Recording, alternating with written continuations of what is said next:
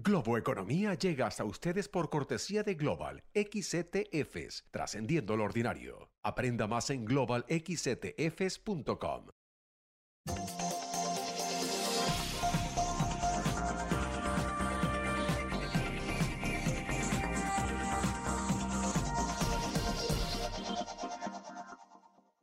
Hola, ¿qué tal? ¿Cómo están? Soy José Antonio Montenegro y esto es Globo Economía. Hoy dedicando todo nuestro tiempo a poner en valor cómo la economía verde va a suponer un cambio cualitativo y cuantitativo en la fuerza laboral del mundo. Cómo vamos a ir viendo aparecer nuevas industrias y nuevos puestos de trabajo que están pegados a este nuevo sector y cómo, cómo esa transformación que ya está en marcha en muchas partes del mundo va a cambiar nuestra economía. De la pandemia y de la guerra de Ucrania para muchos países han surgido dos necesidades. Ser más sostenibles en energía, por un lado, y depender menos de países que no sean amigos leales, por otro. O sea, ser más cautos en nuestras dependencias comerciales, sobre todo en las que son más estratégicas, como la energía o la alimentación. Y pegada a esa determinación, en más y más lugares se está decidiendo acelerar el cambio de matriz energética. Es lo que está haciendo ya la Unión Europea, Europa, o estados de este país como California, y con ellos muchos lugares más del mundo. En un momento vamos a hablar mucho más de eso. Pero es que además esa decisión supone colocar a quienes la han tomado en una posición líder de la economía y las tecnologías avanzadas del mundo. Un mundo que está creando ya uh, muchos nuevos empleos ligados al desarrollo de las energías renovables o de técnicas de conservación y almacenamiento de energía, al tiempo que dignifica horarios y necesidades de los trabajadores y que cuida del aire que respiramos y de la salud de la población. Un mundo que desde luego no se va a conseguir sin marchas atrás y sin obstáculos, pero que definitivamente será vencedor. Y lo será porque va a suponer más desarrollo sostenible para todos y más prosperidad. Pero breve pausa y charlamos del tema como invitado hoy Ramón Cruz, presidente de Sierra Club, la institución medioambiental más antigua de este país con 130 años de existencia. Enseguida, aquí en Globo Economía.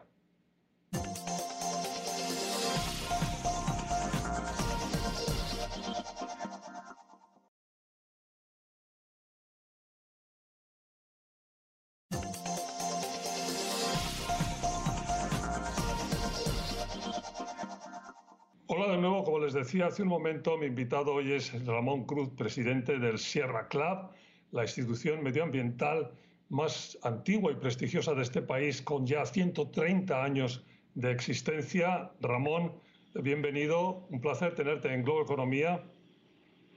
Muchísimas gracias, José Antonio. Eh, un gusto siempre estar aquí con ustedes. Muchas gracias por la invitación. Muchas gracias, muchas gracias, Ramón.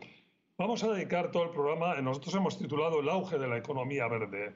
La economía verde está aquí, lo decía yo en mi introducción, sí o sí, habrá resistencias, va a haber marchas atrás, por supuesto, va a haber todo tipo de pataleos de la vieja economía de las energías fósiles, pero es, un proceso cada vez más en marcha, más hacia adelante y eh, por empezar en este primer bloque con uno de esos avances en este país, en Estados Unidos, después de años y años sin haber hecho ningún avance. La reciente ley aprobada por el presidente Biden es histórica ¿no? Eh, en, lo que supone el avance de defensa de, del deterioro del clima y, de, y, del medio ambiente. Es así, ¿no?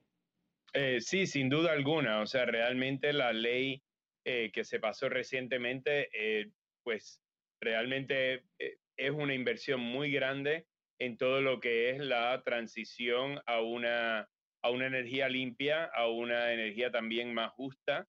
Em, y bueno, así es que, que, sí, por fin pone a Estados Unidos en, en esa dirección. O sea, em, tenemos que, que, estar conscientes que esto ha sido 25 años de una batalla en que por fin eh, la energía renovable, la economía del futuro puede entonces competir eh, al mismo nivel que, la, pues la energía sucia, ¿no? La energía basada en combustibles fósiles.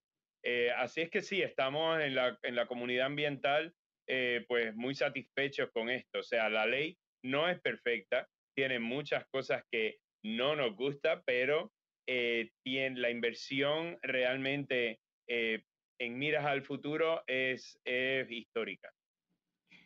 A ti que la, que la, conoces bien, ¿qué te parece lo más importante, lo más destacado de, de, la ley? Pues mira, em, eh, primero hay unos tax credits, ¿no? O sea, unos créditos tributarios para la, en el desarrollo de energía limpia, que que, bueno, son billones y billones de dólares en esto. Eh, esto es importante recalcar porque los subsidios que han habido eh, a lo largo del último siglo para eh, los combustibles fósiles son grandísimos. Entonces, era muy difícil para la, la economía, para la energía limpia, avanzar sin este empujón, ¿no? Entonces, esta ley sí provee unos créditos tributarios que son muy importantes para el desarrollo de esa energía. Eh, por otro lado, hay em, billones también de dólares para la manufactura de eh, los componentes de esta energía. O sea, de nada nos sirve que hay un desarrollo de energía limpia si, son, si Estados Unidos sigue siendo tan dependiente en los materiales y en em, para desarrollar esa energía de otros países, sobre todo de otros países eh, competitivos ¿no? con Estados Unidos, eh, como son China, Rusia eh, y un montón de otros países. Que eso tiene que ver sobre todo con las manufacturas, con los temas de placas solares, de, de, de molillos de viento, de todo este tipo. Estos son un tipo de, de, productos que están ligados al tema de las renovables y que se producen en muchos lugares del mundo, ¿no? Exactamente, sí, sí. Y, y, eso es muy importante porque, o sea, de nuevo, si era dependiente Estados Unidos de los materiales de otros lugares, pues entonces eh, pues hace a la economía muy vulnerable. Está claro. Déjame, tenemos que hacer una pausa aquí, la vamos a hacer cuando volvamos, nos ocupamos un poco de cómo eso que está sucediendo aquí está sucediendo también en muchas otras partes del mundo. Sigan con nosotros, Globo Economía.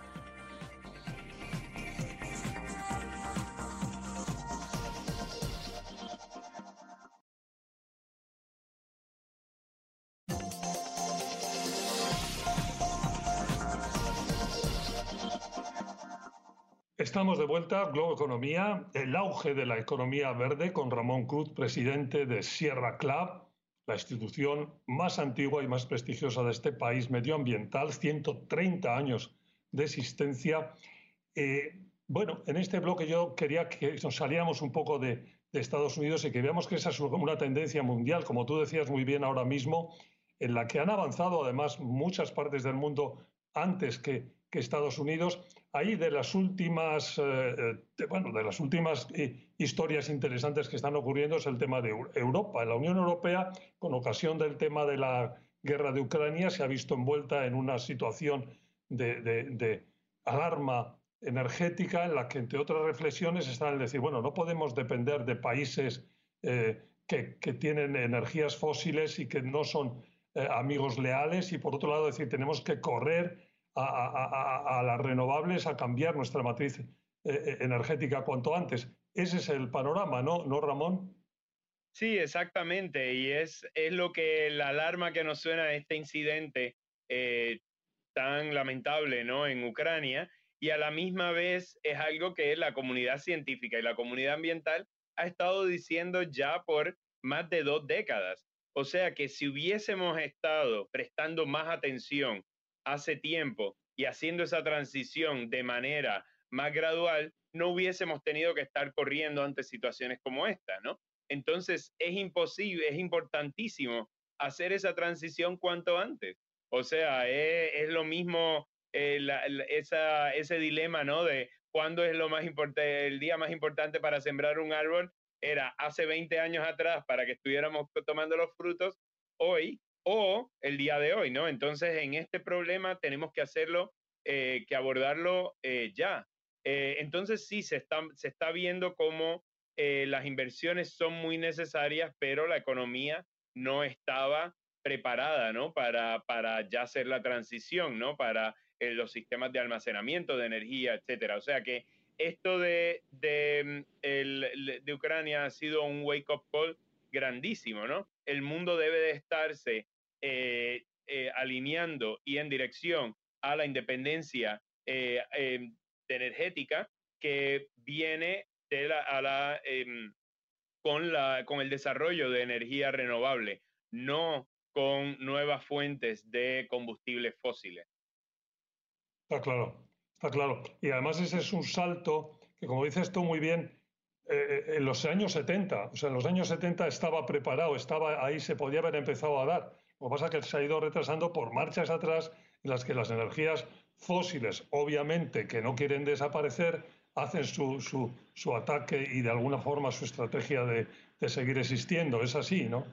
Exactamente, sí, sí. Lo, si vemos eso de los 70, cuando hubo esa crisis en el petróleo, eh, el presidente Carter en Estados Unidos puso placas solares en la Casa Blanca.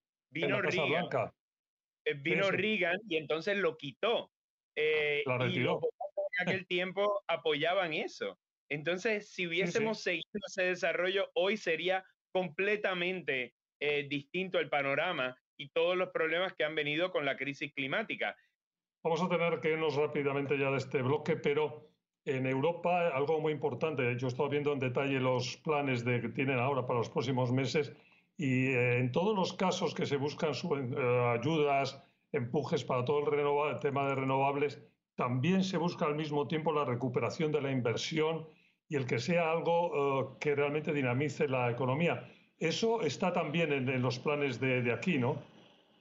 Eh, sí, definitivamente. O sea, em, cuando vemos, o sea, es que esta ley es muy eh, integral para la economía. O sea, no solamente es los incentivos tributarios y la manufactura, pero también hay toda una, una serie de inversiones en las comunidades más afectadas en cuanto al tema de eh, la crisis climática, de la justicia ambiental, entonces en eso es muy responsable.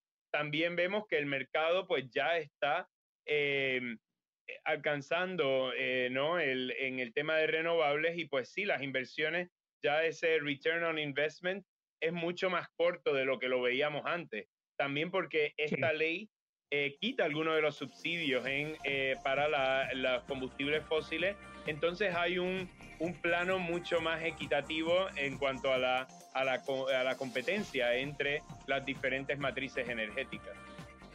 Está claro. Déjame que vayamos a una pausa y seguimos hablando más de todo esto, de la importante vertiente económica, de progreso y de, y de auténtico beneficio para la sociedad que supone el tema de la economía verde. Siga con nosotros, Globo Economía.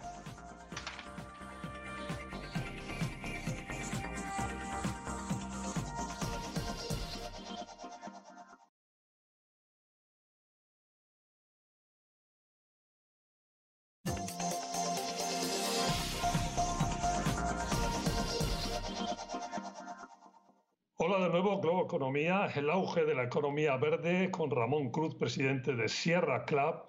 Y en este bloque nosotros hemos titulado El progresivo cambio de matriz de energía eh, global, lo que estábamos comentando antes, de que ha habido muchas veces ya históricamente eh, la intención de arrancar con un cambio de, energía eh, de matriz energética, de ir a las renovables, pero se han echado para atrás por un montón de intereses. Ahora parece que eso ya cada vez no tiene más chances, no hay, no hay más vuelta de hoja y que además hay un sector privado muy importante, definitivamente involucrado en desarrollarlo. Por ejemplo, tú mencionabas un tema que es clave, que es el de la acumulación, las, baterías, las, energías. Ahí hay, cantidad de inversiones en los últimos años y ahí es donde los expertos en estos temas dicen que va a venir el gran avance, ¿no? porque estamos un poco la, metáfora o la, similitud es yendo a la Luna todavía sin saber muy bien lo que tenemos que llevar con nosotros, pero desde luego ese tema del almacenamiento de la energía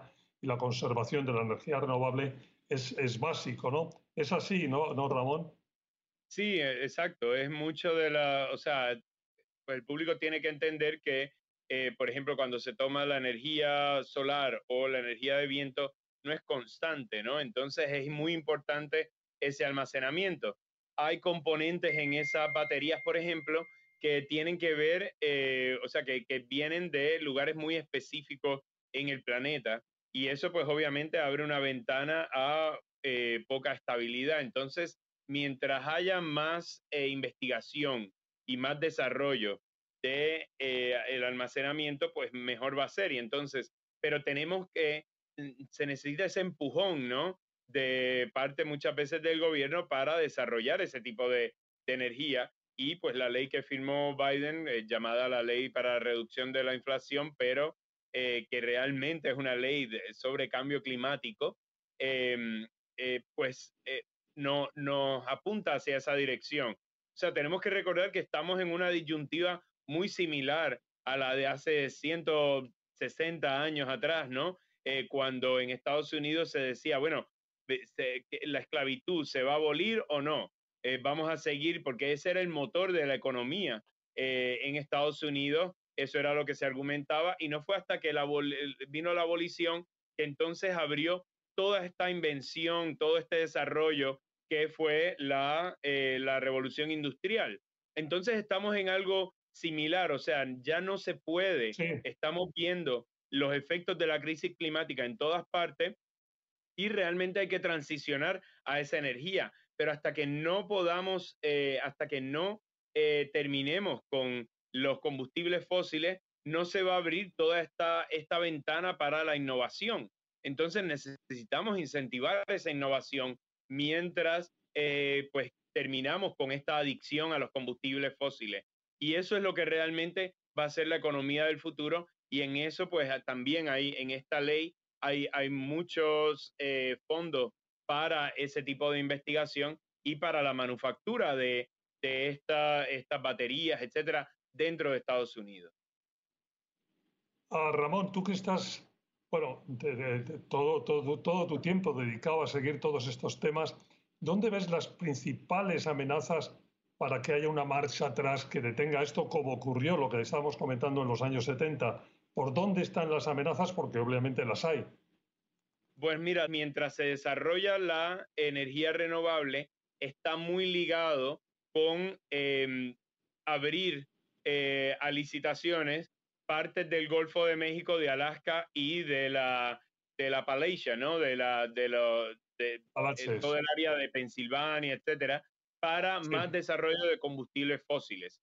O sea, eh, eso pues es muy peligroso. La campaña de nosotros pues va a ser tratar de parar esos oleoductos, esa infraestructura, eh, pues porque no, yo creo que el mercado, como tú bien has dicho, ya pasó la hoja, ya pasó la página eh, y, pues yo creo que está mirando hacia el futuro. Ahora, para nosotros estamos poniendo mucha presión a las instituciones financieras para que no vayan entonces a eh, invertir en esta, en esta economía del pasado y miren hacia el futuro. Ramón, pues se nos ha acabado el tiempo. Muchas gracias por haber estado con nosotros. Pues muchas gracias a ti también, José Antonio. Un gusto estar con ustedes. Pues Ramón Cruz, presidente del Sierra Club. Gracias, gracias por su atención. Recuerden que estamos todas las semanas en nuestros horarios habituales de Globo Economía, los fines de semana, o cuando ustedes quieran en nuestra versión audio, el podcast de Globo Economía. Hasta la próxima semana. Globo Economía llega hasta ustedes por cortesía de Global XCTFs, trascendiendo lo ordinario. Aprenda más en globalxctfs.com.